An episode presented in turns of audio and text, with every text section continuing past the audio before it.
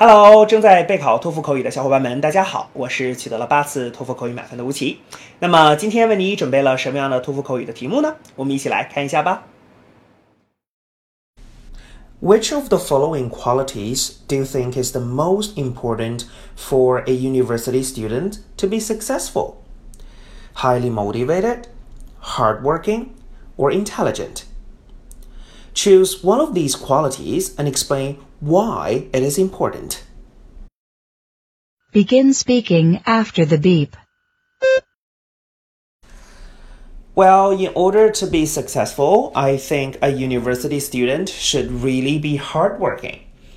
Um, this is because they have a lot of things to do. I mean, every week they have to go to at least six to ten different classes.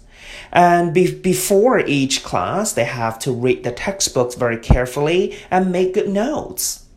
And after the class, they have to um, they have to complete different kinds of assignments or research projects.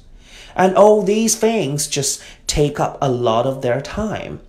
So they have to be hardworking to finish all of these, and they have to be hardworking to finish these well.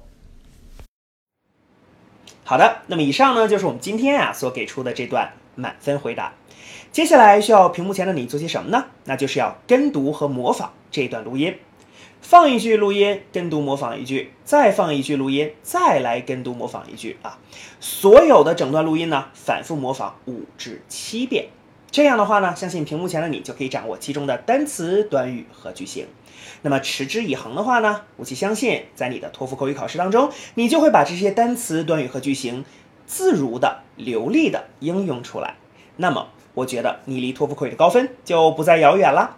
同时，如果你喜欢这段视频呢，不要忘记帮我们按赞，或者是在你的社交媒体上去做转发，可以让更多的小伙伴来了解吴奇老师的脱口秀，并且加入到我们的备考大家庭中。好，请你一起加油，我们明天再见了。